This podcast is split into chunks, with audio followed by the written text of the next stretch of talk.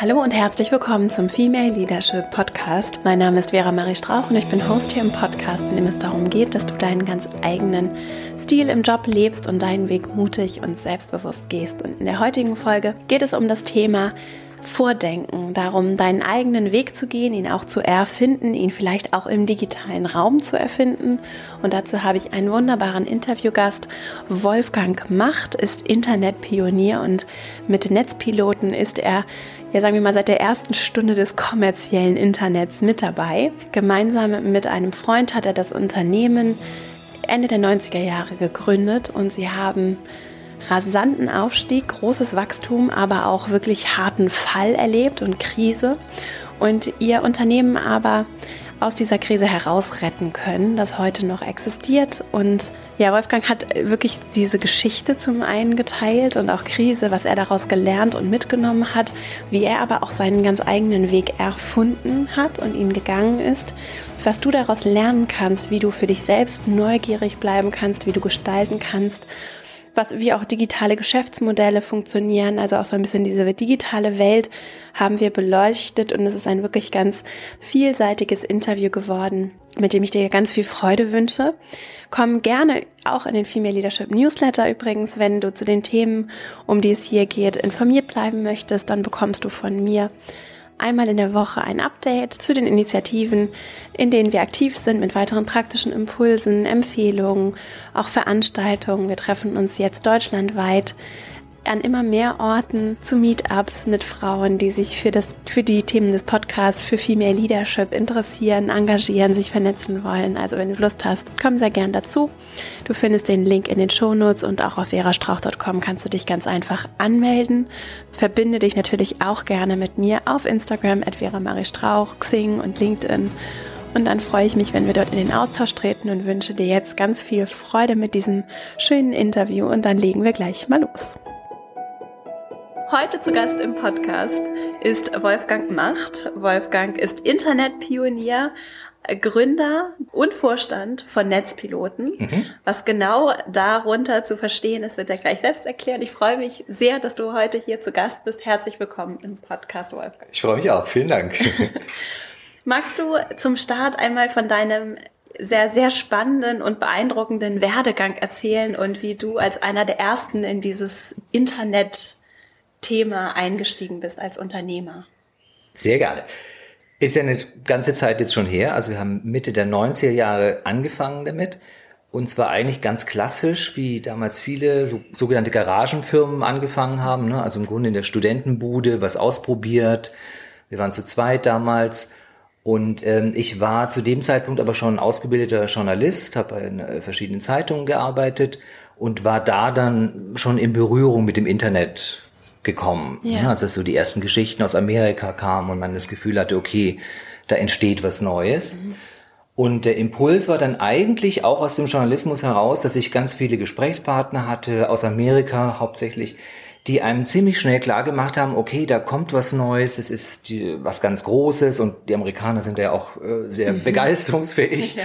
ähm, und die aber auf der anderen Seite, also namentlich haben mir da ein, zwei äh, Interviewpartner so klar gemacht und mich gefragt, okay, du bist, zu dem Zeitpunkt war ich äh, so Anfang 30, du bist jung, warum sitzt du da und schreibst das jetzt auf? Ähm, warum machst du es nicht selber? Mhm. Ne? Und ähm, weil zu dem damaligen Zeitpunkt, das war natürlich überzeugend dann zu hören, der Vorsprung natürlich sehr kurz war. Ne? Ja. Ne? Also keiner, es war ja keine Industrie, die es jetzt schon lange gegeben hätte oder äh, Leute, die das schon lange machen, gemacht hätten, sondern es war klar, also alle haben äh, im Zweifelsfall ein halbes Jahr vorher mit diesem Thema angefangen und haben irgendwelche Firmen gegründet. Ne? Und das war dann, hat mich natürlich dann schon ins Überlegen gebracht und äh, zumindest in meinem Journalismus dann äh, äh, so verändert, dass ich das Gefühl hatte, okay, ich muss diese klassische journalistische Grenze doch überschreiten, auch als Journalist, und muss da reingehen. Also ich mhm. muss auch versuchen, was äh, auszuprobieren, ähm, einfach weil klar war, dass das Neue, was da kam,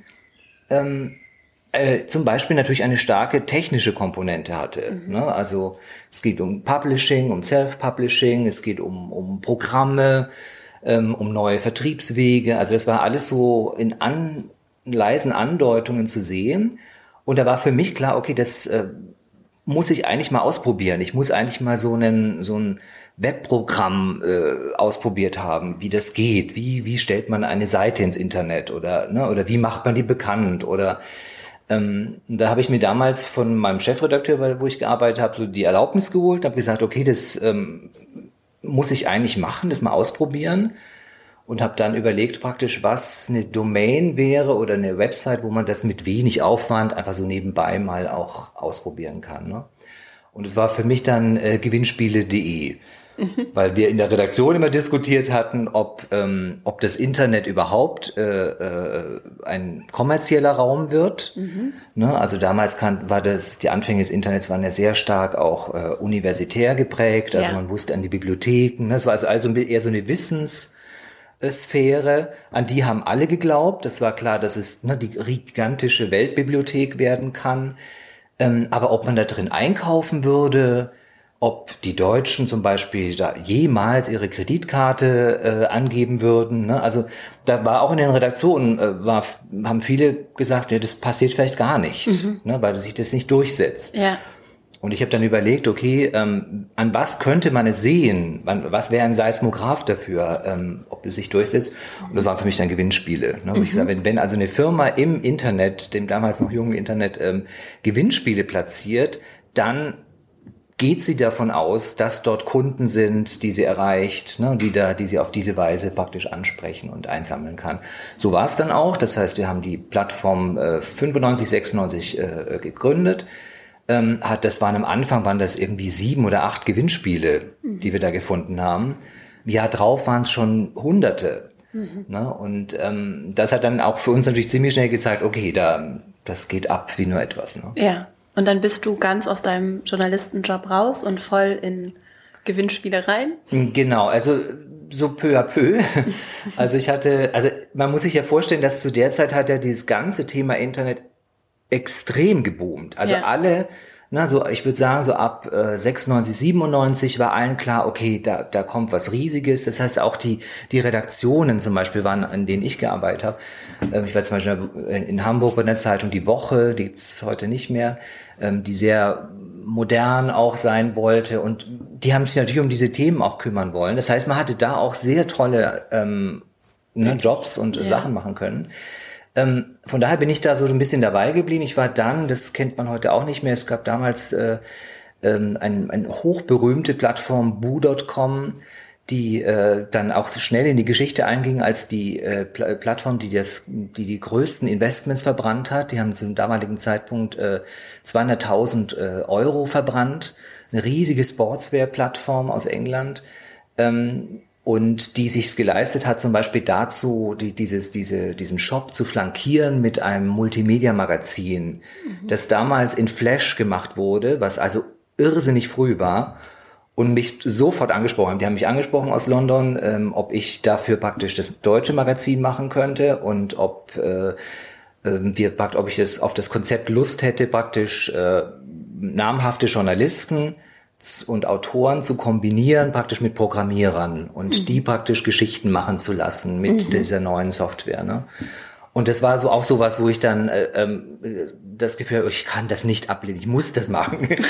und äh, solche Gelegenheiten jetzt, also wenn ich das auch so erzähle, solche Gelegenheiten gab es einfach sehr viele in ja. dieser Zeit, ne? ja. ne, weil ganz viele ausprobiert haben, auch viele wie dieses Boo.com, die hatten immens viel Geld auch, mhm. also wo auch die Ausstattung verführerisch war, ne, dass ja. man da in London arbeiten durfte.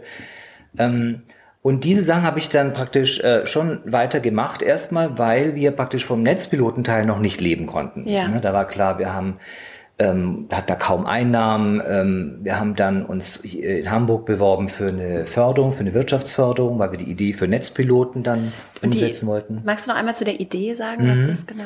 Die äh, Netzpiloten äh, Plattform ist, war da, zum damaligen Zeitpunkt eine Art von Erklärungsplattform mhm. fürs Internet. Und zwar haben wir veranstaltet im Grunde Touren durchs Netz. Das heißt, wir haben die Leute an die Hand genommen mit einem Stück Software sozusagen und haben ihnen praktisch die zehn besten Seiten zu, weiß das immer, äh, zu Kultur vorgestellt oder ne, zu die besten Seiten zum Shopping. Was zu 98 eben einfach auch noch sehr notwendig war. Mhm. Die Suchmaschinen auch noch nicht besonders gut waren. Da waren noch sehr technische Maschinen unterwegs, was wie Alta Vista. Google kam da gerade erst. Google kam 98. Ähm, also so, dass es dann einfach ein bisschen freundlicher wurde auch. Ne? Und ähm, genau, dafür brauchen wir ein Stück Software, womit man praktisch mit einem Klick, was sich praktisch was zeigen lassen konnte, aber natürlich auch jederzeit anhalten und äh, ne, Kommentare dazu bekommen hat. Und das haben wir eingereicht bei in Hamburg und waren dann, glaube ich, das erste oder zweite Start-up, das äh, gefördert wurde ja. in Hamburg. Also gab es im Prinzip eine eher kommerzielle Schiene mit den Gewinnspielen. Genau. Und dann eine eher idealistische oder so genau. Weltverbesserung. Naja, ja, das, das, das Herzensthema oder wie würdest du es nennen? Naja, das war das Publishing eigentlich. Ja, also okay. das, äh, ähm, klar ist es natürlich von meiner Herkunft auch jetzt als Journalist, aber, aber ähm, auch die praktisch die, der, der Reiz zu sagen, okay, es gibt schon sehr viel da draußen im Netz, so dass man eigentlich, dass es eigentlich auch darum geht, das einfach nur vorzustellen. Ne? Also wir hatten jetzt nicht den Drang unbedingt, dass wir selber äh, schreiben oder machen, sondern ähm, es Ja. war einfach klar, der, der Bedarf war eher der, dass Leute, waren ja damals viele Menschen noch nie im Internet, noch nie im World Wide Web, ne? Und wo man das Gefühl hat, okay, und die wissen jetzt auch gar nicht, okay, wo, was gucke ich denn jetzt, was suche ich, was gibt's denn überhaupt? Ne? Und wir uns dann verstanden haben, okay, wir kennen uns besser aus, weil wir da drin halt irgendwie Tag und Nacht äh, rum äh, äh, surfen und wir stellen das praktisch vor. Ne? Also von daher ist das eher ein, ein publizistischer Ansatz gewesen Ja. Ähm, der uns immer interessiert hat bis heute und eben verbunden mit einem Stück Technik. Also das ist auch die eigentlich die Grundphilosophie für uns immer. Also uns interessiert immer die Navigation, die Software auch und der Inhalt. Ja. Und dann kam Krise. Naja, erstmal kam äh, Erstmal kam sehr viel Wachstum. Erstmal kam sehr viel Aufschwung, genau, weil, wie gesagt, also das war natürlich schon eine verrückte Zeit. Die Mhm. ist auch so, haben wir auch, hat man so auch nicht mehr erlebt. Ähm, einfach, weil einfach klar war, es ist ja ähnlich wie heute auch, dass die, die digitale Transformation alle beschäftigt. Ja. Ne? Und wo klar ist, jetzt ist sie halt angekommen, auch bei den großen äh, Konzernen, die merken, sie müssen sich wandeln. Ja. Äh, Oder tun es natürlich längst schon. Aber äh, damals war es natürlich erstmal so was Neues und wo alle möglichen äh, Industrien und auch äh, Bereiche überlegt haben, okay, was muss ich da drin machen? Muss ich da drin stattfinden? Muss ich als als Verlag da drin stattfinden? Muss ich als äh, Shopping-Anbieter da drin stattfinden? Muss ich als äh, Verwaltung da drin sein? ne? Also alle haben ja angefangen, mit einem Schlag zu überlegen und auszuprobieren. Und wir waren praktisch so mittendrin, als, als äh, im Zweifelsfall auch identifizierbare ja, Erstlinge, ne? Ja. die wir halt mit, damals waren wir da so 20, 30 Leute, wo klar war, okay, wenn man sich was abgucken will oder wenn man was raus will, muss man eigentlich zu uns kommen in die Schanze nach Hamburg. so. Ja. Ne? Und das haben dann einfach auch viele gemacht. Ja. Also sowohl Investoren als auch äh, EU-Minister und wer da alles durch die, durch die Redaktion ging. Mhm. Und ähm, das ist natürlich schon, das war natürlich ein Füllhorn auch, wo man dann gemerkt hat, okay, man, wenn, wenn wir Ideen haben, kriegen wir die auch umgesetzt. Ne? Ja. Wir kriegen jemand, der sie, der uns unterstützt oder der sie finanziert oder der uns verknüpft mit, mit Leuten. Und den Weg ähm, sind wir dann auch gegangen. Ähm, ganz klar war das aber in jedem Fall damals ein, ein Weg, der unternehmerisch getrieben war. Also Ja. diese erste Welle, ähm, was ja auch so als Web 1.0 dann in die Geschichte so einging oder als New Economy, war ganz klar, es ging immer um äh, darum, praktisch Firmen zu gründen. Ne? Also anders als heute, wo es ja auch zum Beispiel, was wir auch gut kennen, die Blogger-Szene, ähm, wo ja die Wirtschaftseinheiten wieder, zum Teil gibt es ja auch kleine, ne, wo klar ist, man macht, man macht das nebenbei oder man macht das erstmal mit zwei, drei Leuten. Das war bei uns nie das Thema. Es war immer, also alle Firmen, die wir kannten oder alle, die mit uns gegründet haben, war immer klar, dahinter war immer ein Plan, ähm, ziemlich schnell äh, die Firma zu gründen, in unserem Fall eine, eine Aktiengesellschaft auch zum Beispiel ganz schnell, Ja. Ne, weil man sofort gedacht hat, okay, es soll eigentlich darum gehen, auch ähm, weitere Investoren anzulocken, international ar arbeiten zu können. Ne? Ja. Ähm, also das ist schon die ein starker äh, treibender Faktor und das sind wir auch voll mitgegangen. Ja. Also da haben wir uns da auch ne, mit voll reinbegeben und haben auch das klassische Spiel dann gemacht. Also haben äh, Investor kam bei uns Anfang 2000 äh, ins Boot, der United Internet, die's, die man ja heute auch noch kennt. Und wir haben mit dem Investment dann praktisch die Internationalisierung gemacht. Das heißt, Ja. wir haben innerhalb von wenigen Monaten dann Büros in, ähm, in Frankreich, Spanien, Italien und USA eröffnet. Haben dort dann beispielsweise die ganzen Produkte, also die Gewinnspielschiene und die äh, Publishing-Schiene dort etabliert. Ne? Und haben das praktisch dann, ja, also im Grunde so äh, in die Welt rausgetragen, Mhm. ne, wenn man so möchte. Sehr schnell. Sehr schnell, ja. Mhm. Das war natürlich für alles. Also es war alles überhitzt, Mhm. ne? Und äh, man fühlte sich auch, ob nur berechtigt oder nicht, man fühlte sich sehr getrieben, hat immer das Gefühl, also auch für unseren Teil, obwohl wir zu dem Zeitpunkt dann, also 2000 waren wir dann, ich würde sagen, 140 Leute. Ja. Da ist man dann ja schon ein bisschen, ne, also stabil auch, aber es war trotzdem immer klar, es war ein, ein riesiger Kampf um Personal. Also Programmierer waren wie heute auch wieder, das, also waren das Gold. Ne, es war klar, es, also du musst auch als Firma was bieten, warum die bei uns anfangen und nicht bei Microsoft. Ne? Und gleichzeitig hast du immer Angst gehabt vor den Großen, dass wenn die die Idee, zum Beispiel das, was wir mit den Touren da veranstaltet haben, wenn die das gut finden, können die das in Wirklichkeit über Nacht nachprogrammieren, ne? weil die einfach ganz andere äh, äh, Kraft dahinter haben. Und deswegen ging man dann, das ist, glaube ich, das, das die Geschichte von vielen unserer Wegbegleiter, auch die Firmen gegründet haben, ging man halt ganz schnell diesen klassischen Weg, äh, der sicher auch sehr 90er Jahre äh, haft ist, ähm, praktisch Marken zu bilden. Ne? Zu sagen, wir müssen eine Werbekampagne machen, wir müssen bekannt werden, so dass auch wenn Microsoft das nachprogrammieren äh, programmieren könnte, sie dann daran eigentlich nicht so wirklich vorbeikommen, weil wir sind dann schon bekannt. So die damalige Überlegung. Ne? Genau, das haben wir auch gemacht. Wir haben also große Werbekampagne gemacht in Deutschland und ähm, ähm, haben äh, TV-Werbung und alles Mögliche. Nicht unanstrengend, weil man äh, ja auch angetreten ist oder irgendwie gemerkt hat, man ist in so einem äh, Fahrwasser, dass da so eine neue Wirtschaft entsteht, was Ja. alle so gedacht haben. Ne? Also die großen angestammten äh, äh, Kräfte haben auch auf, auf uns alle so geguckt, okay, da kommt was Neues. In Deutschland wird plötzlich gegründet, es gibt junge Gründer en masse, was es vorher so nicht gab. Ja. Ne, wo man wissen wollte, okay, was machen die, woher kommt das? Ist das was, was man ähm, äh, ja, wo man irgendwie mit dabei sein muss. Ne? Ja. Und, ähm, und das ist natürlich eine immense Aufmerksamkeit, die man dann natürlich dann auch so am Rand spürt, ne? wo Ja. man so merkt, okay, wir sind äh, jetzt gar nicht mal, dass man sich da was drauf einbildet, weil wir, wir waren ja für uns, unsere Begriffe immer nur am Arbeiten. Wir dachten, wir hatten gar keine ne, Peilung. Aber du merkst natürlich, okay, äh, ähm, alle sind irgendwie heiß auf dieses Thema Ja. und damit halt auch auf die, die das machen. Ne? Ja. Und, und das hat sich für uns, also klar, da waren wir voll drin, mindestens ein Jahr.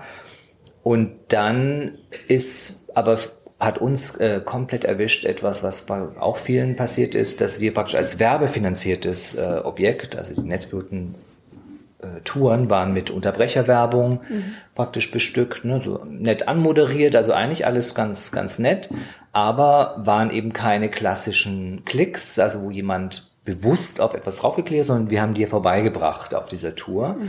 Und diese Werbeform ist eigentlich, also buchstäblich über Nacht ähm, verschwunden. Also ne, die, die Werbung war damals, die Werbeindustrie war damals eh unzufrieden dann mit den ganzen Display-Werbung, was im Netz da so passierte. Und eigentlich kann man es wahrscheinlich so beschreiben, dass die Werbeindustrie eigentlich sich rausgezogen hat für eine Zeit lang, gesagt, okay, das ist, äh, wir müssen diese Formen und Modelle eigentlich überprüfen. So funktioniert's nicht. Und äh, Plattformen wie uns äh, hat es dann also komplett auf den Hosenboden gesetzt. Genau, weil der Umsatz komplett Komplett, ja. ist. Und zwar, also wirklich innerhalb von Wochen war das so. Ne? Also Ja. diese Werbung, die wir gemacht haben zum Beispiel, war dann, äh, da kam der Begriff Forced Click dann auf, was bis dato, das sind ja alles neue Sachen. Ne? Ja, also wenn man, ja. man hatte auch jetzt nicht, dass man das gewusst hätte und Mhm. äh, sich hätte wappnen können, dass man da irgendwie, ne, dass man da mal irgendwie Schwierigkeiten bekommt, sondern plötzlich war klar, aha, okay, der Klick ist nichts mehr wert, weil sie nicht formal der, der User da drauf geklickt hat. Okay. Und das war natürlich dann ein Desaster, ne? Ja. weil das unsere Hauptwerbeform war, die wir in, in Abermillionen ausgespielt haben. Wir hatten als Fernsehwerbung laufen, äh, da waren dann zu Ho- Hochzeiten 11 Millionen User auf der Seite, die diese Touren abgespielt haben.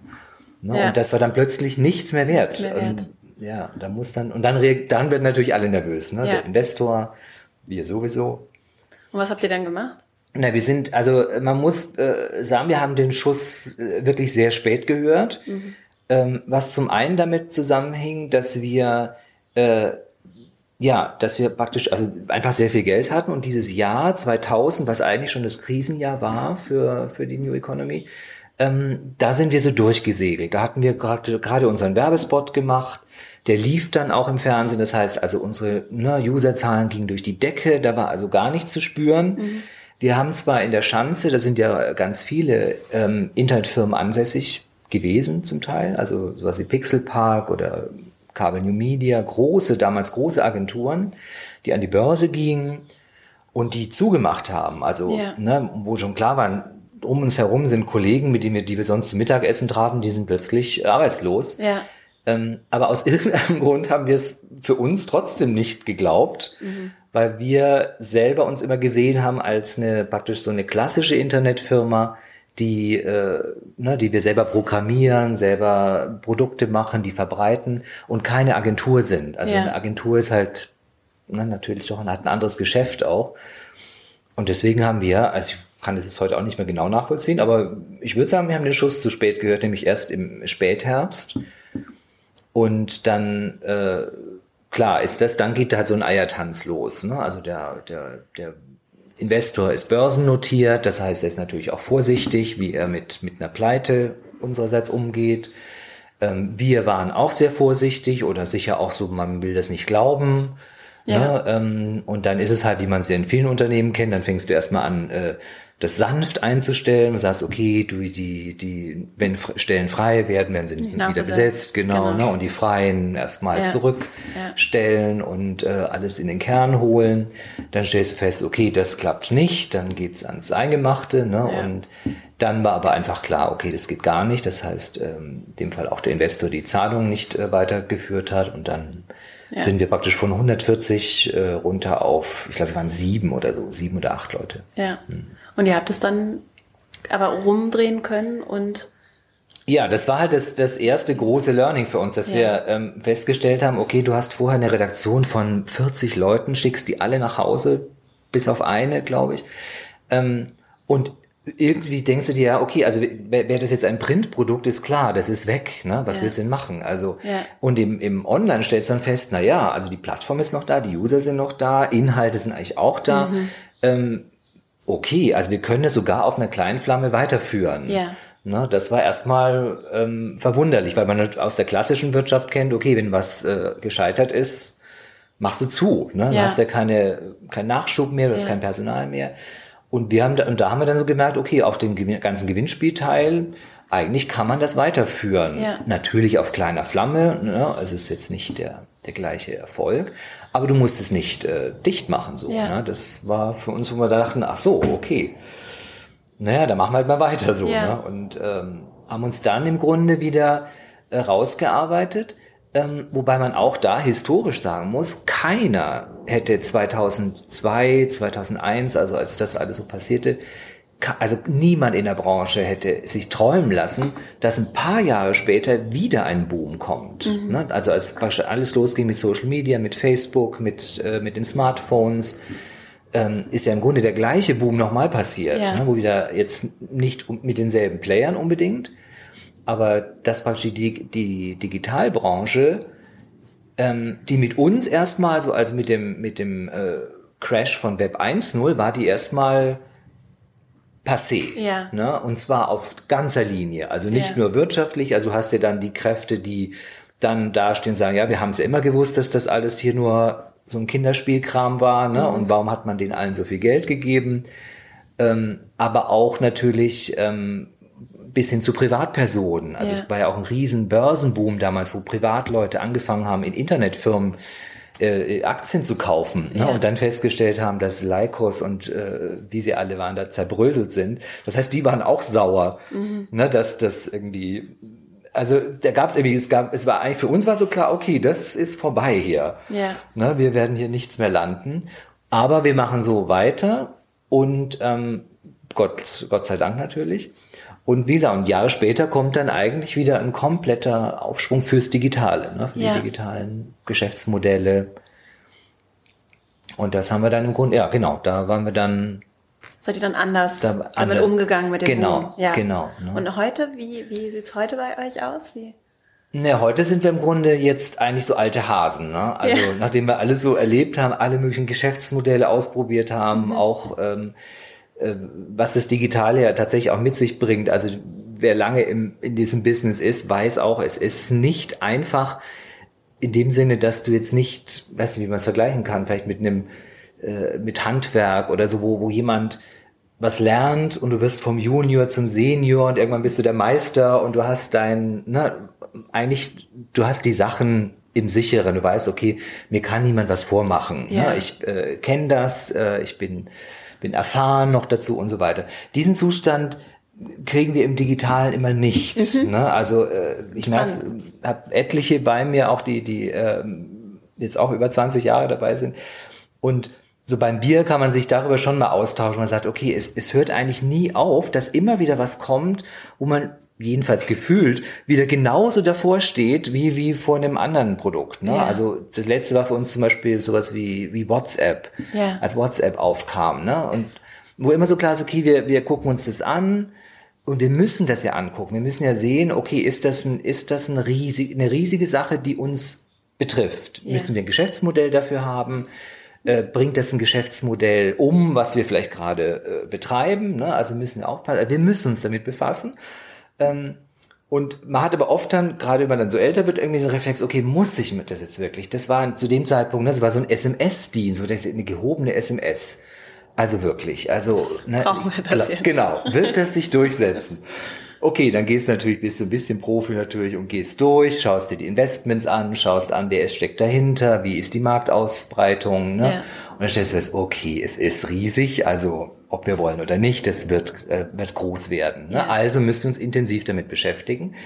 Und ähm, das ist so ein Zustand, der ist zum einen natürlich wahnsinnig reizvoll, weil es natürlich nie langweilig wird. Mhm. Ne? Du hast immer eine neue Geschichte und äh, egal, ob es jetzt eine Redaktion ist, wo wir dann davor sitzen und sagen, okay, na, müssen wir was in Snapchat machen mhm. und sind dann froh, wenn wir für unsere Marke feststellen, nee, Snapchat können wir lassen, müssen aber trotzdem wieder gucken, ne? weil die entwickeln sich ja auch. Und dann kommt plötzlich ja. eine Funktion, die sie einen integrieren, wo wir dann doch aufhorchen und denken, ach, na, vielleicht wäre das doch ganz nett.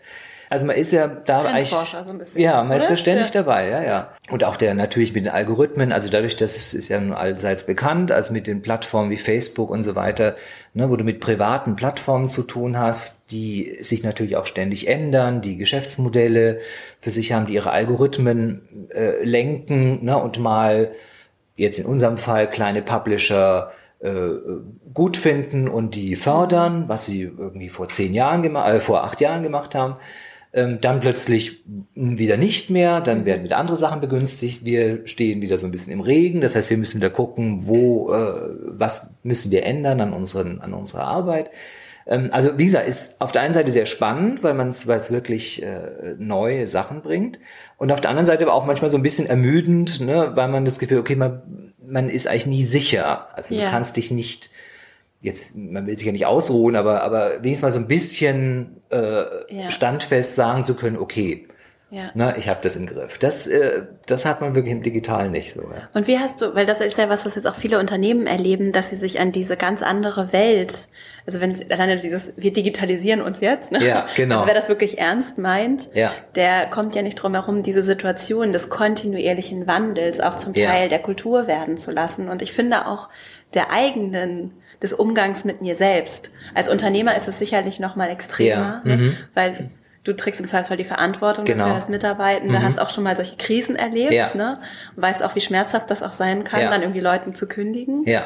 Und dann finde ich so interessant, wie hast du für dich auch einen persönlichen Umgang damit gefunden, als Unternehmer auch damit umzugehen und mhm. das auch nicht nur als Last zu sehen, sondern vielleicht auch als Freude, ich weiß nicht. Ja, als als Freude auf alle Fälle, ja. ja. Na, also ich beschreibe es tatsächlich eher als wie so ein Aggregatzustand. Ne? Also ja. auch, weswegen ich auch für uns immer noch sagen würde, wir sind immer noch in einem Start-up-Aggregatzustand, mhm. äh, auch wenn wir es natürlich auf keinen Fall vom Alter her sind. Aber, aber die Art, wie wir mit, mit, äh, mit Risiko umgehen, mit neuen Sachen umgehen, ne? wie wir zusammenarbeiten, ähm, das sind eigentlich nach wie vor die, die, die Formen, also müsste man mal in die Firma gehen bei uns und, und umfragen, ob das alle auch so sehen. Ne? Ja. Aber äh, ich jedenfalls sehe es so, ähm, die, wie wir das auch angefangen haben. Ja. Ne? Also da sehe ich jetzt nicht, dass wir, keine Ahnung, dass man jetzt irgendwie Beamtenmäßig geworden ist über ja. die Jahre oder so, ne? was ja so eine Gefahr ist manchmal bei, bei, bei Firmen.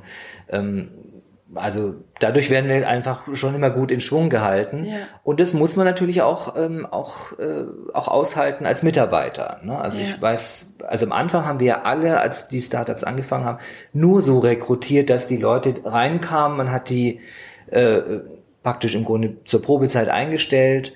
Ne? Und wir hatten Leute, die kamen rein, in ein völlig überfülltes Büro und äh, sind rückwärts wieder raus. Ja. Ne, weil sie gesagt haben, okay, wo soll ich denn sitzen hier? Und wir dann gesagt haben, na, das weiß ich jetzt auch gerade noch nicht, müssen wir mal schauen. ne, und die dann sagen, Dankeschön, ne, also nochmal, müssen wir mal schauen, geht nicht. Ne, und die ja. also einen anderen Respekt haben wollten für ihren Job oder so. Und andere, die sagen, okay, na, dann mache ich mit das waren unsere Leute dann. Ne? Ja. Also das heißt, da, also am Anfang haben wir sicher einfach einen extrem hohen äh, Flexibilitätsgrad abverlangt. Ja. Natürlich damals ja auch mit der Besprech äh, Versprechung, dass es eben auch Pioniertum ist, was man da tut. Ne? Ja. Das ist es heute nicht mehr natürlich. Also ähm, heute ist es natürlich ein normaler Arbeitsplatz. Äh, ne? Aber ich merke natürlich, ähm, dass wir immer noch, auch was von Anfang an, dass wir immer noch mit Sachen hantieren, die mit äh, mit Flexibilität zu tun haben. Also wenn, wenn zum Beispiel, wenn es zum Beispiel darum geht, auch Teilzeitarbeit oder ähm, ähm, ja bis hin zu Homeoffice und diese ganzen, ne, wo sich, wo ich weiß, dass sich ja große Konzerne damit schwer tun. Ja. Ne, ähm, sehe ich es für uns schon auch als eine äh, als als ein Herausstellungsmerkmal, dass wir damit uns schon also uns auch anhalten, damit leichter zu sein. Ja. Ne? Dass man praktisch sagt, okay, das muss uns eigentlich, wir sind Teil dieser dieser neuen Arbeitsbewegung. Ähm, also wir dürfen uns da nicht so anstellen. Ja. Ne? Und ähm, da muss er manchmal selber über seinen Schatten springen ja. und sagen, ja, ich hätte es natürlich schon gern. Und aber nein, Vertrieb muss doch da sitzen. Ja. Ne? Der muss doch von, der, der muss doch immer erreichbar sein. Und Du denkst, ja. Muss er das wirklich? Muss er es wirklich, ne? ja. Genau. Und das Hauptding ja. haben wir natürlich getrieben, werden wir am ehesten noch von Programmierern, weil das also im Moment äh, die, also nach wie vor die, die, das sind die Personen, die äh, sich es eigentlich aussuchen können, wie sie arbeiten mhm. wollen. Ne? Mhm. Und äh, und das treffe ich auch an, also wo ich tolle Leute treffe, die, die mir aber sagen, ja gut, aber ich will dann, äh, im nächsten Jahr will ich drei Monate in New York arbeiten oder von New York aus arbeiten. Ich kann das Projekt weitermachen, ne, aber ich bin dann nicht in Hamburg und so weiter. Okay, da schluckt man da so ein bisschen und denkt ja. sich, ne, äh, guck mal, ob wir es hinkriegen. Aber andererseits, wenn ich es mit meinen Mitarbeitern in Hamburg bespreche, wenn jemand da in die Richtung Schwierigkeiten hat, wo ich auch sage, okay, überleg dir mal genau, du hast jetzt den Programmierer hier sitzen, du hast, du hast das und das Projekt, geh mal durch, wie oft du Sitzungen mit dem hast. Wie oft hast du faktisch mit dem zu tun. Ja. Ne? Und dann stellt sich natürlich raus, du hast erst ein Projekt von drei Monaten, du hast pro Woche vielleicht eine Sitzung, wenn es hochkommt. Die kannst du natürlich so auch haben. Ne? Ja. Ne? Natürlich kann der reinkommen dafür. Der kann auch einfliegen, wenn es sein muss. Also ja. ist ja eine Frage der, des Preises dann, aber also da muss man sich natürlich auch lösen. Ne? Und mhm. das sehe ich für uns dann schon auch als eine äh, eigentlich so eine, so eine Pflicht, dass man sagt, okay, das muss für uns äh, leichter sein als für ein, für ein großes Unternehmen, die das jetzt gerade wahrscheinlich auch schmerzhaft lernen müssen. Ja, das gerade ist es so häufig gefallen, dieses Ausprobieren als, ja.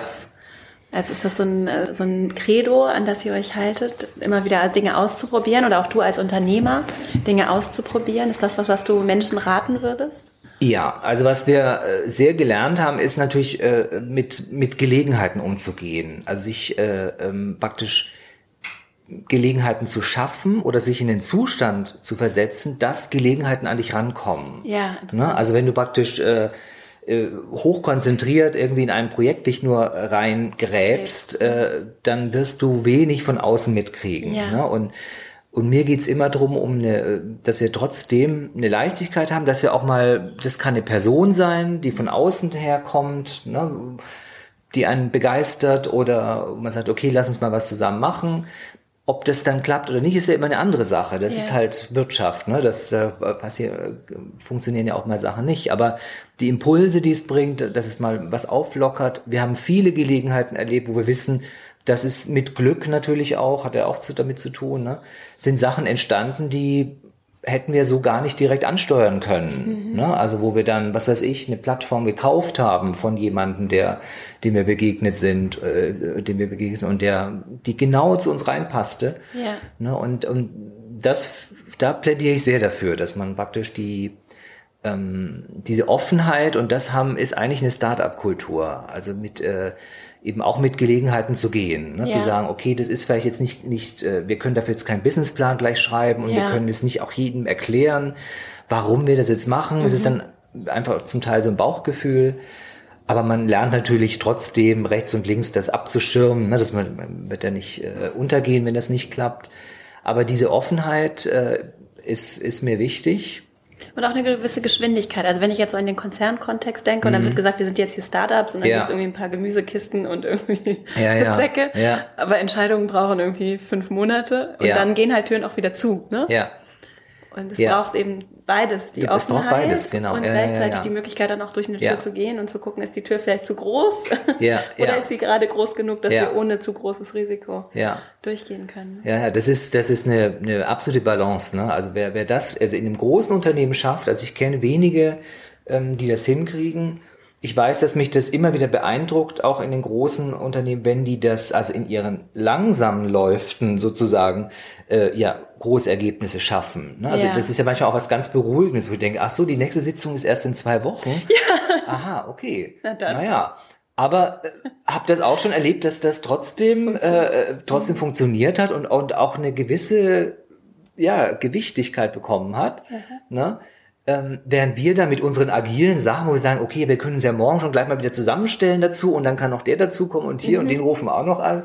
Ähm, das wird ja dann manchmal auch so ein bisschen, kann ja auch äh, auspowern, Ja. ne? wo man dann plötzlich merkt, okay, aus irgendeinem Grund ist da mal die Luft raus, weil vielleicht dann Ja. doch ein, äh, einem irgendein Knüppel in den Weg geschmissen wird, den wir jetzt gerade gar nicht wegkriegen und plötzlich Ja. sind alle irgendwie Erschöpft. im, im Loch, ne, sozusagen, und, und hängen durch.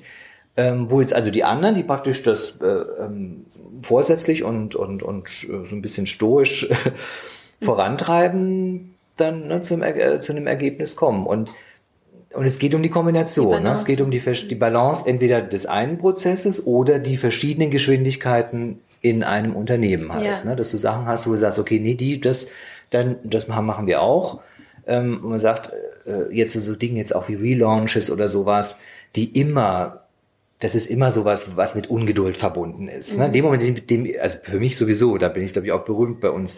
Also wenn in dem Moment, in dem es beschlossen ist, dass wir einen Relaunch machen, will ich das eigentlich schon in nächster nächsten Woche sehen, ne? weil ich das schon so und kann das Alte nicht mehr sehen. ne? Und immer wenn ich es angucke, habe ich das Gefühl, Gott, warum sind wir denn noch nicht? Und sich da äh, und äh, praktisch äh, auch zu, zu disziplinieren und zu sagen, okay, für das Produkt mag das auch das richtige Movement sein, weil es wirklich schnell neu sein soll. Und bei anderen muss es aber das vielleicht nicht sein. Ne? Also Ja. man sagt, okay, das ist jetzt eine Plattform, die kann doch bitte im Hintergrund in Ruhe mal jetzt äh, sauber programmiert werden, Ja. ne? ähm, weil die auch das braucht. Und dann dauert die halt ein Jahr. Ne? Ja. Und das ist für mich in meinen Dingern, aber ein Jahr ist irgendwie Ja. eigentlich kein Thema. Aber so, Ja. also von daher ist es dann, da ist es dann so für unterschiedliche Geschwindigkeiten ne, ähm, Ja. äh, zu forcieren und nicht alles auf derselben Tube zu machen praktisch. Ja. Wie hast du denn da so als Unternehmer auch im Laufe der Zeit so deinen oder auch als Führungskraft, ja, deinen eigenen Stil gefunden? Wie hast du so rausgefunden, was für dich vielleicht auch die richtige Balance ist?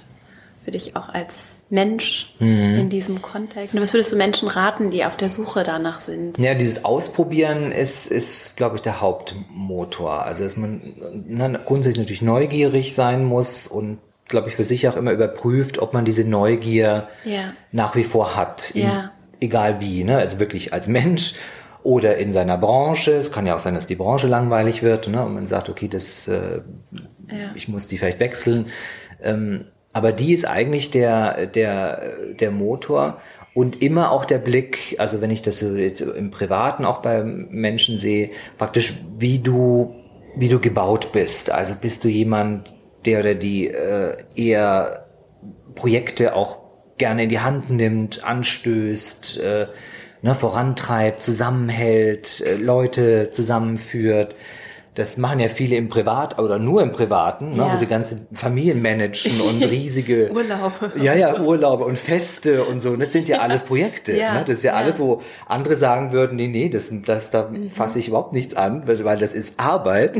Ähm, und für andere ist das auch Arbeit, aber trotzdem äh, ist es äh, ein toller Zustand für Ja. sie und ähm, der für sie in einer gewissen Form mühelos ist. Und die sind natürlich immer, also die, äh, zu denen fühle ich mich immer sehr hingezogen, weil da weiß ich, okay, das ist eigentlich für mich auch wie ein Arbeitsmodus, ne? weil ich ja in der, in der Arbeit eigentlich auch Projekte haben will, die einen ähnlichen Spaß äh, haben jetzt wie ein privates Projekt. Ne? Also ob ich jetzt Ja. privat sage, okay, ich, keine Ahnung, ich baue ein, äh, eine Datsche aus oder so für uns, ne? ähm, oder ob ich sage, äh, wir probieren jetzt hier mal ein neues, neues Produkt aus. Das ist für mich jetzt, sag mal, von den, von den Säften, die in Gang kommen oder von dem, ne, von den Zuständen nicht viel anders. Ne? Ja. Und, und jemand, der das eine nicht macht und das andere, wird auch das andere nicht machen. Ne? Ja. Also da, ähm, da würde ich, glaube ich, immer eigentlich anfangen bei den persönlichen ähm, äh, Dispositionen oder, oder Talenten, weiß nicht, wie man, ob, ob Ja. man das sehen will. Also für mich war es zum Beispiel so, als, als Journalist, der ich an, äh, eine klassische Ausbildung gemacht habe, ich habe ziemlich schnell festgestellt, dass ich nicht der, der Schreiber-Schreiber bin. Also für mich war klar, obwohl ich Edelfedern immer bewundert habe, war für mich so klar, okay, ich bin das nicht. Ne? Ich äh, schreibe sehr unökonomisch, also ich schreibe wahnsinnig gerne und habe das immer gerne gemacht, mochte auch diesen Zustand, Sachen einzusammeln, dann zu einem Text zu verarbeiten. Aber für mich war zum Beispiel immer, dauerte es wahnsinnig lange. Ne? Und es war immer völlig klar, als Freier, wenn ich das, was, was ich auch eine Zeit lang war, völlig unökonomisch. Also ich brauche für so einen Artikel dann drei Wochen und krieg dafür 100 Euro oder so. Ne? Also Ja. das lernt man dann ja auch, äh, ob einem das, äh, je nachdem wie, unangenehm oder nicht. Aber na klar ist, äh, Dafür kann ich aber was organisieren. Ne? Dafür kann ich eher eine, eine, was ich ein Magazin konzipieren und die Leute zusammenfinden und die Themen finden und auch ein Stück schreiben, Ja. äh, wenn es sein soll. Ne? Aber aber das rauszufinden. Und da hast du dir dann ja wirklich auch so deinen eigenen Job eben gebaut. Ja. Und das finde ich ist eine beeindruckende kreative Leistung, nicht nur zu gucken, was gibt es schon und den Job, den du heute hast, den gab es ja nicht, als du dich Mhm. Genau, in diese Richtung genau. Ja, aufgemacht ja, hast. Ne? ja. Und das finde ich auch spannend, weil es ja also durch die Technologie, dieser konti kontinuierliche Wandel. Und ich glaube, es entstehen gerade sehr viele Berufsfelder oder vielleicht auch hybride Formen von, ich bin ein bisschen selbstständig irgendwo angestellt, ich mache mal hier zehn Stunden und da. Ja. Es entsteht ja, glaube ich, gerade viel. Ja. Und da können wir, glaube ich, mit viel Fantasie uns auch auf den Weg jetzt machen in Richtung Ja. Berufsfelder, die es vielleicht noch gar nicht gibt. Ja. Was ja auch wirklich hohe Not ist, ne? Also Ja. da wir wissen, dass die äh, eigentlich die klassischen, also je, je stärker formatiert sie sind, äh, äh, eigentlich tatsächlich in der Zukunft verschwinden werden oder Ja. sich komplett wandeln werden. Ja. Ne? Das heißt also, der Aufruf muss sein, dass man eigentlich in, in seinen eigenen Talenten sucht ne? Ja. und praktisch sagt, okay, was, wofür bin ich, äh, wo, wo fühle ich mich hingezogen, was kann ich gut, was will ich mal ausprobieren. Ja. Und da eigentlich sich die, die Ausstattung auch äh, aneignet. Ne? Das muss man Ja. ja auch üben und Genau. irgendwie reinkommen damit. Ja. Ne? Es ist ja nichts, fällt ja nicht vom Himmel. Aber da praktisch äh, im Grunde aus der Not dann auch die Tugend zu machen. Ne? Ja. Zu sagen, okay, ich, man muss es sowieso tun.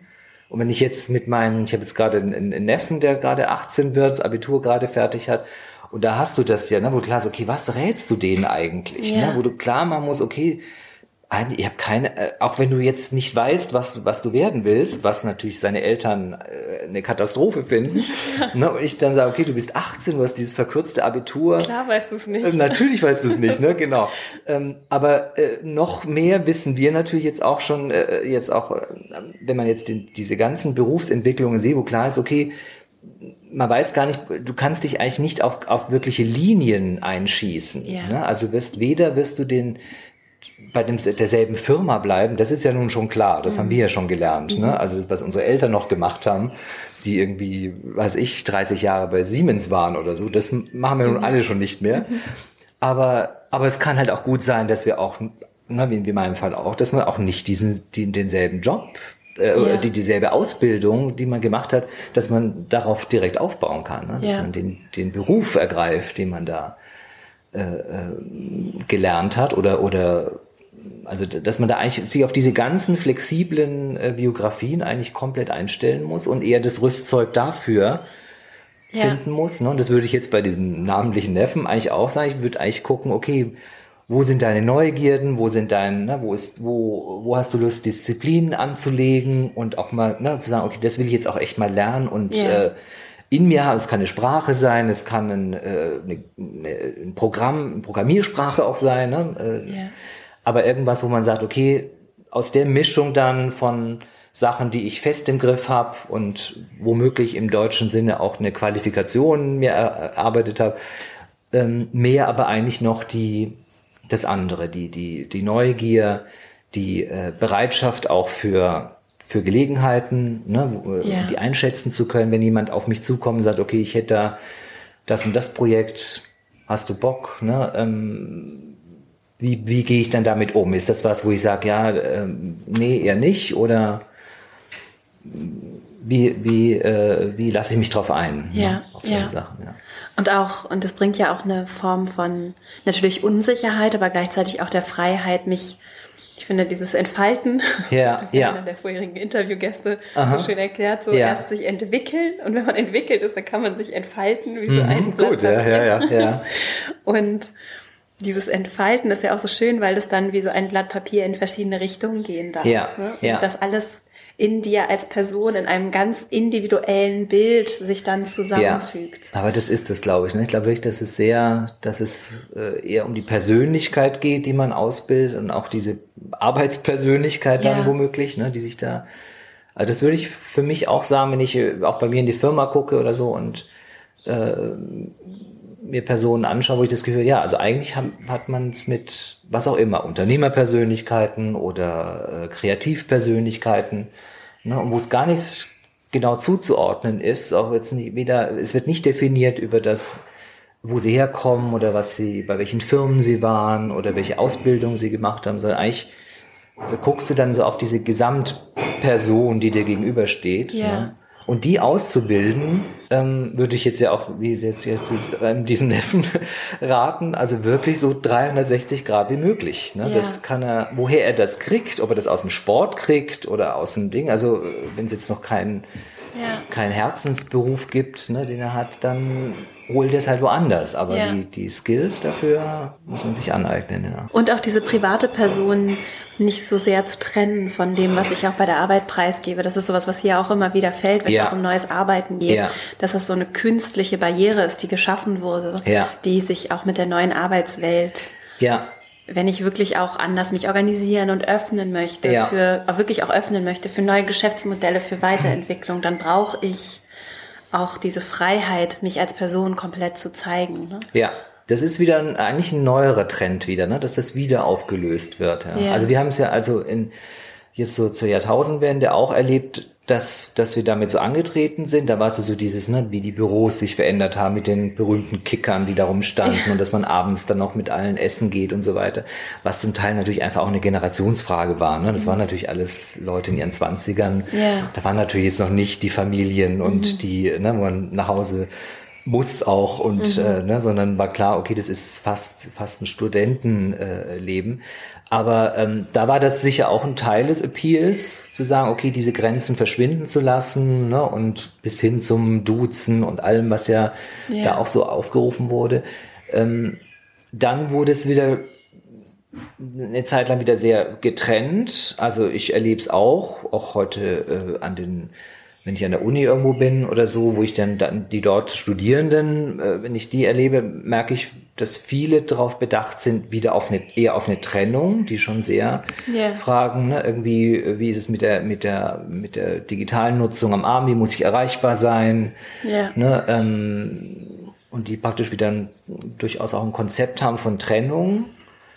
Ähm, und wo ich natürlich als, klar, für mich gibt's die nicht, also, aber ich weiß, dass es nicht einfach ist, diese Balance für einen selber auch hinzukriegen. Ja. Ne? Also, weil ja. natürlich, wenn du in einem guten Job bist, bist du, wirst du gefordert ja. ne? und du bist unter Druck und du willst selber äh, performen. Und ähm, also das ist klar, das ist schwer zu trennen. Hast du da zum Abschluss vielleicht noch so ein, ein paar Tipps oder so Dinge, die du gelernt hast, wie du für dich diese Balance herstellst, wie du das schaffst? Mm, na, also ich habe es, also zum einen, ich bin ja hauptsächlich im Digitalen zu Hause, also ich habe es äh, wirklich geschafft für mich, praktisch die Kanäle zu reduzieren für mich von Anfang an. Also ich bin ja. zum Beispiel jemand, der komplett nach wie vor auf E-Mail funktioniert. Ja. Ne, also alles, was mich per E-Mail erreicht, erreicht mich tatsächlich am schnellsten und am ja. äh, und wird am schnellsten von mir bearbeitet. Ähm, während ich alles andere, und wir wissen ja, wie viele tolle Programme es gibt, also auch jetzt an Redaktionssystem und, ne, und, äh, und wo ich also immer sehr aufpasse eigentlich, dass ich da nicht drin bin, weil mhm. ich dann einfach von zu vielen Seiten getriggert werde. Ja. Ne? Also wenn es ja, also irgendwelche Aufgabensysteme oder so, die nur das, das Ziel haben, dich ständig anzupingen mhm. und zu ne, äh, weiterzutreiben. Da bin ich sehr vorsichtig. Also das habe ich mir tatsächlich auch äh, irgendwie erarbeiten müssen, dass ich wirklich sage, okay, es ist der Kanal, ich, wo ich kann, äh, lege ich den fest, dass mhm. man auf dem mit mir arbeitet. Das hat sehr geholfen. Ja. Und ansonsten fürs Gesamtbild würde ich immer empfehlen, äh, ähm, ich glaube, das gilt für jeden Beruf, äh, den man leidenschaftlich macht, dass man im Privatleben oder im, im Gesamtleben ein äh, möglichst große Gegensätze haben sollte. Dass man also Interessen hat, ne, die nichts damit zu tun haben. Also, ja. weiß nicht, was wäre bei mir wahrscheinlich äh, Theater zum Beispiel. Mhm. Ne? Also ich gehe gern viel ins Theater und äh, das ist natürlich genau das Gegenteil. Du gehst praktisch in einen Raum, ne, alle setzen sich dahin, die Türen werden zugemacht und wir sitzen da jetzt zwei Stunden und schauen gemeinsam ein Stück an. Und da ist kein Handy und keine, ja. ne, äh, kein Second Screening, was ich natürlich bei jedem Film ja. hier machen würde. Ja. Ähm, also solche Dinge. Ne? Und die weiß ich, dass mir die gut tun, abgesehen natürlich von Sport und Dinge, die man auch tu, äh, tut.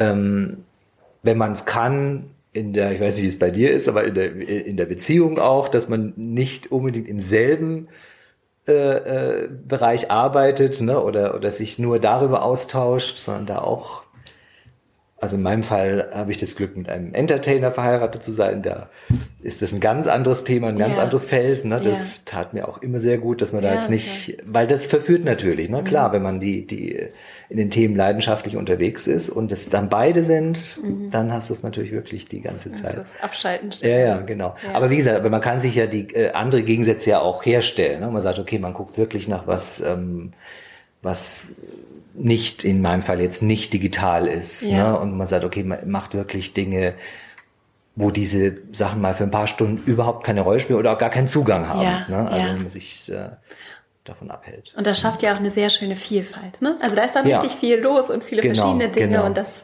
macht ja auch was mit der Persönlichkeit und der Inspiration. Ja, Sehr, sehr schön. Genau. Wenn dich Menschen finden möchten, die den Podcast hören, wie mhm. kann, wo können Menschen dich finden, Netzpiloten finden? Ja, gut. Also das ich verlinke ist, das auch alles. Das ist sehr lieb. Das im Digitalen für mich natürlich ganz, ganz leicht. Also einmal ist es also die Haupt, das Hauptportal netzpiloten.de. Mhm was also heute ein Magazin ist, das aus Hunderten von Bloggern, Bloggerinnen bestückt wird. Also im Grunde wie eine Autorenplattform. Ne? Mhm. Ähm, das ist eigentlich das, wo ich mich auch äh, hauptsächlich bewege, also sowohl als Redakteur als, äh, als auch schreibenderweise. Ähm, ansonsten über die Business-Kanäle natürlich, über Xing, LinkedIn, das sind so die, mhm. mit denen ich auch stark arbeite. Und ähm, ja, und jetzt im Moment, dadurch, dass wir jetzt so viele Jahre, also ausschließlich digital unterwegs waren, auch mit unseren ganzen Autoren, mit denen wir jetzt also über 10, 15 Jahre zum Teil arbeiten, die jede Woche für uns schreiben, die wir aber original einmal im Jahr treffen, in der Regel bei der Republika in Berlin. Mhm. Und da haben wir jetzt, äh, wollten wir jetzt auch mal wieder einen Wechsel haben, dass man auch mal wieder einen Raum hat, wo man zusammenkommt. Mhm. Und wir eröffnen hier in Berlin im Mai, Mitte Mai, äh, ein Space, ein Netzbluten-Space, wo wir das herstellen können. Also wir so zwischen Coworking und Veranstaltung, da ist eine Bühne drin, da ist ein Studio, äh, können wir Podcasts zum Beispiel auch machen. Ne? Und ähm, ja, also wo wir praktisch wieder, wieder über den Raum uns auch mal Schön. treffen wollen, ne? weil das einfach auch mal wieder sein muss. Ja. Und das wird jetzt genau, das wird dann also ein richtiger, echter ja. Treffpunkt sozusagen, ja. wo man mich treffen Der heißt dann ja. Netzpiloten Space. Netzpiloten Space, genau. Toll. Genau. Mhm. Das klingt ja sehr ja. schön. Räume sind auch wichtig. Räume sind Räume, wichtig, ja, ja, ja. Genau. Räume. Ja, gerade jetzt halt auch, Wo, wo ja so viel auch, ne, was wir auch schon hatten jetzt über, über New Work oder sowas, also wo darüber ja auch so viel nachgedacht wird. Mhm. Ne? Wie wollen wir arbeiten? Äh, wie sollen die bis hin zu den Möbeln, wie soll das aussehen? Ja. Äh, wie offen, wie geschlossen sind Räume? Und Schön. das ist dann natürlich was, was man auch mal ausprobieren möchte. Ne? Ausprobieren. Genau. Schließt ja. sich der Kreis. Meine drei Abschlussfragen. Mhm. Du hast die Möglichkeit, ein Plakat, so ein Billboard auf der Welt aufzuhängen, überall. Ja. Und jeder Mensch, der morgens das Haus verlässt, sieht deine Botschaft. Was würde auf diesem Plakat stehen? Ganz äh, spontan würde ich, glaube ich, einfach Explore mhm, draufschreiben. Ja. ja, genau. Okay, sehr schön. Hast du Buchempfehlungen oder inspirierende Impulse, vielleicht auch was aus dem Theater, etwas, was dich, mhm. Dinge, die dich bewegt, geprägt haben oder vielleicht jetzt auch in jüngerer Vergangenheit beeindruckt haben, die du so als Inspiration den Zuhörenden mitgeben möchtest? Was mich eigentlich Zeit, äh, also meiner ganzen Arbeitszeit immer begleitet hat, war, äh, ist äh, Brand 1, die, mhm. das Magazin weil die praktisch über diese ganzen Fragen, ne, wie wir arbeiten, äh, mit wem wir arbeiten, wie wir uns positionieren und so weiter, ähm, eigentlich immer begleitet haben und ja. die immer diesen wahnsinnig tollen Blick für uns hatten, dass eben nicht praktisch vom börsennotierten von der, von der börsenorientierten äh, Perspektive berichten, ne? jetzt wie ja. das Handelsblatt und so weiter das ja. tun müssen natürlich, sondern einfach wirklich auf die Geschichten gehen und auf die Entstehung. Also das, äh, das ist nach wie vor eine Inspirationsgeberin. Ja. Also wenn immer ich das in die Hände oder also im Abo natürlich habe. Ansonsten, ähm, also ich lese tatsächlich sehr gerne Bücher, die auch damit zu tun haben, also wie dieser ganze Wandel funktioniert. Ne? Mhm. Also das allen bekannt wahrscheinlich ist ja, ist ja Harari, der, der, äh, ja, und der Historiker, Philosoph. Ne, Anthropologe der, ist er, glaube ich, auch. Ja, genau. Also, also unglaublich, ja, ja, genau. Und das ist natürlich schon jemand, der sozusagen auch unsere Zeit so aufschreibt ne, und ja. weiterschreibt und man ja. das Gefühl hat, wow, das, da lernt man wirklich sehr viel. Ja. Der kommt demnächst wohl auch nach Hamburg mhm. zu einer Veranstaltung. Oh. Mhm. Und ähm, Genau, also das ist, in dem Feld bin ich tatsächlich immer gern unterwegs, so, so, so ich es zeitlich schaffe. Gut, Theater ist halt, ähm, das beginnt sicher zu digitalisieren. Ne? Da bin ich noch nicht ganz sicher, wie ich das finde. Also der, es ist ja klar, dass das Theater auch ja. ähm, digitales, ne? Äh, und das wird es sicherlich auch technisch tun. Mhm ähm, eigentlich bin ich ganz froh, dass es, äh, dass es also eigentlich ein digital freier Raum ist, jedenfalls für uns, ne? Ja. dass wir jetzt nicht da alle sitzen und äh, die Screens sind. Bin mir sicher, und ich weiß es natürlich auch, dass, dass äh, Regisseure natürlich an, an sowas auch reizt und sie solche Dinge tun wollen, einbinden yeah. wollen. Ne? Also da gibt's schon äh, einige Bewegungen, die ich, die, die ich auch spannend finde. Also die die wir auch bei Netzblut immer wieder behandeln werden, sowas. Nee, und ansonsten ist natürlich tatsächlich die, die Welt der Podcasts, die ja enorm aufgekommen ist. Ne? Also wo ich wirklich auch verblüfft bin, wie viel es, wie viel es gibt und wie, wie, wie stark sie äh, sich verbreiten. Ja ich bin immer noch, auch als Publisher, bin immer noch zerknirscht darüber, dass es dafür noch keine, noch keine guten äh, äh, Plattformen gibt, wo es aggregiert wird. Ne? Also ja. man Empfehlungen bekommt. Also im Moment ist ja alles viel über, die, über Mundpropaganda und ja. natürlich gibt's die, die äh, Podcast-Plattform, wo ich mir was runterpflücken kann. Aber es fehlt mir eigentlich äh, äh was, wo man äh, ja ein bisschen systematischer oder auch ja. ne, kuratierter an neue Sachen rankommt. Das ja. ist ähm, gerade für die amerikanischen Sachen, die ich auch gerne höre, da, das ist schwer.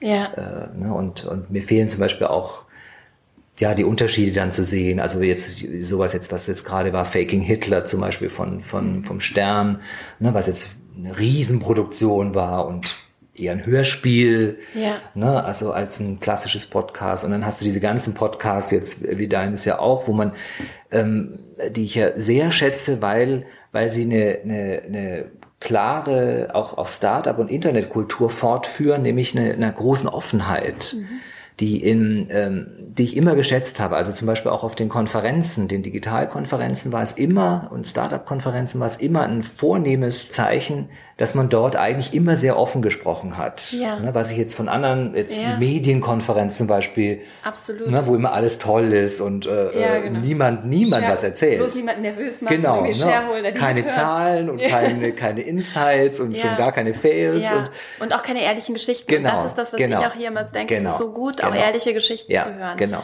Und auch zu hören, einfach von jemandem zu hören, ja, wir haben halt auch mal Probleme Naja, gehabt, wir mussten auch mal Leute entlassen. ja. Das hat einfach auch mal nicht geklappt. Genau, ausprobiert genau. nicht funktioniert. Aber andere Sachen haben funktioniert. Genau, genau. Ne? Und das Traut ist so, das ist, also das finde ich in dem Podcast ganz stark wieder. Das äh, begeistert mich auch. Ich würde zum Beispiel bei uns dann im, im Space auch Podcasts machen wollen, wobei ich gerne, was wir in Deutschland noch nicht haben, es gibt in Amerika zum Beispiel ein ganz tolles äh, The Moth, die ist also wirklich toll, ist eine ganz tolle Geschichte, Live-Podcast ähm, in ganz Amerika verbreitet, wo es äh, darum geht, dass praktisch Privatleute ihre Geschichte erzählen und im Grunde die Macher von Moth äh, ihnen sozusagen dabei helfen. Das heißt, wenn du jetzt eine, eine, eine Tante hast, die immer, immer schon eine tolle Geschichte erzählt hat, privat, ne, und wo man eigentlich das Gefühl hat, ja, du müsstest es mal aufschreiben, du müsstest es mal erzählen, Ja. und die Tante sagt, nee, im Leben mache ich das nicht und schon gar nicht auf einer Bühne, Ja. dann sind die zum Beispiel, diese Podcaster, bringen dich, und zwar im Grunde mit Workshops und so weiter, bringen dich dazu, dass du eine, eine Form findest, das zu erzählen. Und sie schaffen einen wahnsinnig tollen, geschützten Raum dafür. Also Ja. du hast dann eine Veranstaltung mit 100 Leuten, der super positiv, also ich habe die in Amerika drei, vier Stück besucht. Und wo du also im Grunde so dieses Storytelling jetzt sozusagen wirklich aus der, äh, aus der Bevölkerung hast. Ne? Das sind jetzt, die haben vielleicht auch nur eine Geschichte, aber die erzählen egal was, Ja. wie sie ihr, äh, sich als Paar kennengelernt haben oder wie sie äh, eine schwere Krankheit überlebt haben oder ne, also irgendwas natürlich auch, was sie, was sie mitgeben wollen oder aber wo du praktisch, weil oft sind Podcasts natürlich auch ein bisschen, äh, äh, können natürlich auch ein bisschen sehr um sich kreisen, ne? wo Ja. es klar ist, manche machen Podcasts oder selber, weil sie viel lernen wollen, ne? weil sie Leute treffen, ähm, und andere machen es zur Selbstdarstellung, wenn sie jetzt eine Marke äh, promoten oder so. Aber diesen Teil sehe ich in Deutschland noch nicht, dass jemand wirklich sagt, okay, man kann darüber eigentlich auch schön die Privatgeschichten einsammeln erzählen, ne? und ja. äh, Oral History praktisch auch Ja. äh, betreiben. Ja, toll. Genau. Das Geschichten erzählen ist ja auch, äh, Ja. finde ich, auch so eine Gabe oder so ein, also auch ein Handwerk. Ja, Und das, äh, das Ja. lernen wir ja auch jetzt nicht unbedingt in der Schule, Genau. sondern die Amerikaner machen halt viel mehr Total. so Debating Das und ist hier so und da. deutlich, ne, dass die das können, ja. Das kann Public so Speaking, sein und so toll, Ja. wenn man. Geschichten gut erzählen kann. Und genau. Das, ja, schön. So, jetzt meine dritte Frage, Oh. die letzte Frage noch. Gibt es drei Ratschläge, die du deinem jüngeren Ich und natürlich auch den Zuhörenden Mhm. jetzt so in Retrospektive geben würdest, mit auf den Weg geben würdest? Es geht ja hier auch so darum, Ja. mutig und selbstbewusst den eigenen Weg zu verfolgen und Ja. sich auch nicht unbedingt beirren zu lassen, nur weil es jetzt noch kein anderer vorher gemacht hat oder keine andere. Ja, das, womit ich, also wenn, wenn das ein Ratschlag ist, sozusagen, also das, womit ich gut gefahren bin, ist tatsächlich äh, die Neugier und die Experimentierfreudigkeit Ja. ne, irgendwie zu pflegen und der nachzugehen. Also da Ja. nicht müde zu werden und darauf zu achten, dass man auch nirgendwo sich selber gefangen nimmt in einem Job Ja. oder in einer äh, Situation, privat, sonst wie, ne, wo man das nicht mehr kann, weil man irgendwie zu sehr eingeengt ist, ne? oft ja aus guten Gründen. Es kann ja, Ja. kann ja auch das Schicksal sein, das einem das abverlangt. Aber wenn es das nicht ist, also wenn ich es ändern kann, Mhm. würde ich immer sagen, okay, lieber zu gucken, dass man in einem freien Zustand ist, wo einem Gelegenheiten begegnen können und, Mhm. ne, und man selber in einem Zustand ist, diese Gelegenheiten auch äh, zu verfolgen. Mhm. Also das wäre, ist glaube ich so, meine Hauptgeschichte. Ansonsten immer äh, Gelassenheit natürlich, dass man alles, was man anpackt, ne, nicht mit zu großem Druck verfolgt Ja. oder irgendwie schon gleich irgendwie das Ergebnis sehen muss. Und ja, und auch was ich vorhin gesagt habe, praktisch sich selber auch zu gucken, dass man Gegensätze in seinem Leben hat. Ja. Ne, dass man praktisch, äh, ob das jetzt ein Ausgleich ist oder ob das eine, eine Herausforderung ist, dass Ja. man sagt, ne, man hat jetzt wirklich äh, auch noch andere praktisch Ja. Barrieren oder Fronten, an denen man äh, gefordert wird. Aber das ist also alles, was eigentlich so diesen gemächlichen Strom Ja. äh, so ein bisschen Verbreitet. genau verbreitet oder Ja. auch äh, durchaus mal ein bisschen aufwühlt. Ne? Wolfgang, vielen, vielen Dank für deine Zeit, für, diese, Gerne, gerne. für die inspirierenden äh, Impulse und die Ideen und auch diese, ich finde, das ist wirklich so eine, äh, so ein Mutmachen auch, den eigenen Weg zu verfolgen und, und auch kreativ und offen Mhm. Ja. Dinge auszuprobieren. Ja, unbedingt. Vielen, vielen ja. Dank. Sehr gerne. Ich hoffe sehr, dass dir dieses Gespräch gefallen hat, dass du für dich etwas mitnehmen kannst. Wenn dir der Podcast gefällt, dann freue ich mich, wenn du ihn weiterempfiehlst, wenn du ihm auch gerne eine 5-Sterne-Bewertung hier bei iTunes da lässt und auch sehr gerne einen Kommentar. Vielen, vielen Dank für die vielen Bewertungen und Rückmeldungen zum Podcast. Es freut mich sehr und macht mich natürlich auch glücklich, wenn der Podcast Menschen erreicht, denen er helfen kann. Insofern vielen Dank fürs Teilen und Weiterempfehlen und auch für die lieben Worte, die so viele von euch finden. Und wenn du Lust hast, dann verbinde dich sehr gerne auch über den Female Leadership Newsletter mit mir. Auf verastrauch.com slash newsletter kannst du dich ganz leicht anmelden und dazukommen und dann erhältst du von mir jede Woche eine kurze E-Mail mit weiteren Impulsen und Inspirationen und persönlichen Geschichten.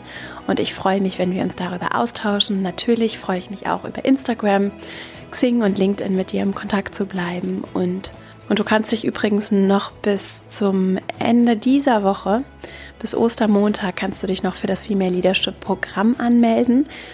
Am 29. April starten wir gemeinsam in den vierwöchigen Online-Kurs, in dem es darum geht, wie du deinen ganz eigenen beruflichen Weg gehen kannst, wie du auch deine Jobrolle authentisch füllen kannst, auch vielleicht langfristig deine Karriere planen und dich orientieren kannst. Es ist ein ganz, wirklich ein sehr holistisches Konzept. Wir arbeiten an vielen Themen, auch gemeinsam in der Gruppe und, und guck einfach mal auf der Seite der Female Leadership Academy vorbei dann erfährst du mehr zu dem Programm, das ich genau für dich entwickelt habe, auch basierend auf den Themen, um die es hier immer wieder im Podcast geht, damit wir ganz praktisch daran arbeiten. www.female-leadership-academy.de und dann freue ich mich, wenn du Lust hast, mit dabei zu sein und wünsche dir jetzt eine wunderschöne Woche. Vielen, vielen Dank für deine Zeit hier, deine Aufmerksamkeit und dann hören wir uns nächste Woche wieder hier. Bis dahin, alles Liebe, deine Vera.